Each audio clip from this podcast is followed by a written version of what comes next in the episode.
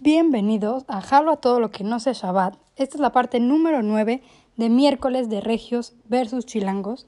Y ahorita que estaba pensando sobre las palabras que ya les he dicho y las que no, los conceptos que he mencionado, me di cuenta que no he dicho un término, bueno, varios términos que son el mismo significado, muy importantes que confunden a mucha gente. Voy a hablar sobre vehículos, sobre transporte en este pequeño episodio.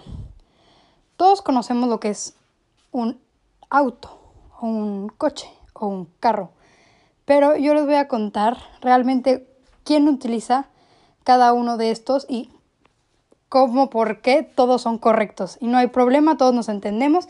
Nada más que al momento de que estás con alguien nuevo y escuchas que dice coche o carro o auto, puedes saber de qué parte de México es o si es extranjero. Bueno, empecemos con lo básico. La gente que dice auto o automóvil normalmente son gente que está aprendiendo, tipo gente gringa, que busca en el traductor automóvil y te dice en español, te lo traduce como automóvil.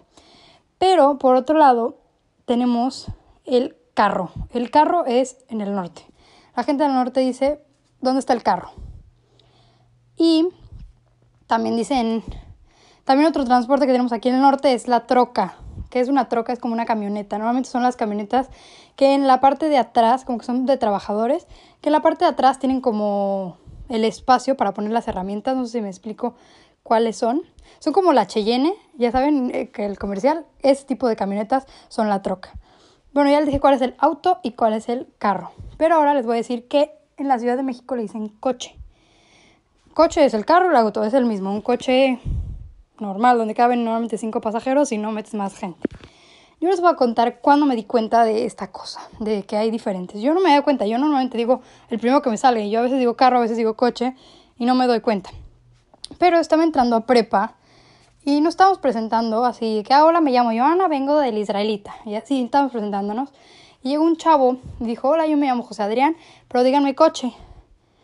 Y él es regio, es de Monterrey, pero me sacó de onda que justo dijo coche y a la hora que pienso en coche y carro, gracias a su nombre, a su apodo, ya sé dónde lo hice en México y dónde lo hice en Monterrey, porque muchas veces me ha preguntado, ay, dime algo de Monterrey, o sea, amigos del DF.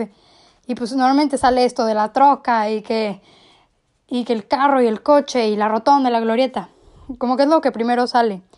En el ejemplo de mi amigo, que le llaman coche por una historia de él, me hizo darme cuenta que en Monterrey realmente le decimos carro y en México coche. O sea, realmente nada más su nombre me hizo darme cuenta de que existía la diferencia y cada vez que me acuerdo de él, me acuerdo que así es como se le dice en México y carro es como se le dice en Monterrey.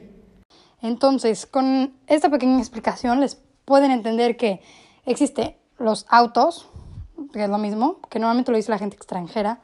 Existen los carros, que es lo que le dicen en el norte. Existe el coche, que es a lo que le llaman en México y creo que en otras partes de México. Cuando digo México me refiero al DF, a la Ciudad de México, para que todos me entiendan. Y también existe la troca, que es la camioneta tipo que es como la Cheyenne, que es como el chiste, que es la camioneta donde caben dos pasajeros adelante, y en la parte de atrás es donde ponen como las herramientas. Entonces, esto fue todo por este episodio. Espero que les haya gustado y hayan aprendido que un mismo medio de transporte tiene diferentes nombres en todas partes, pero aún así todos le entendemos. Eso fue todo por este episodio y los veo en el próximo miércoles.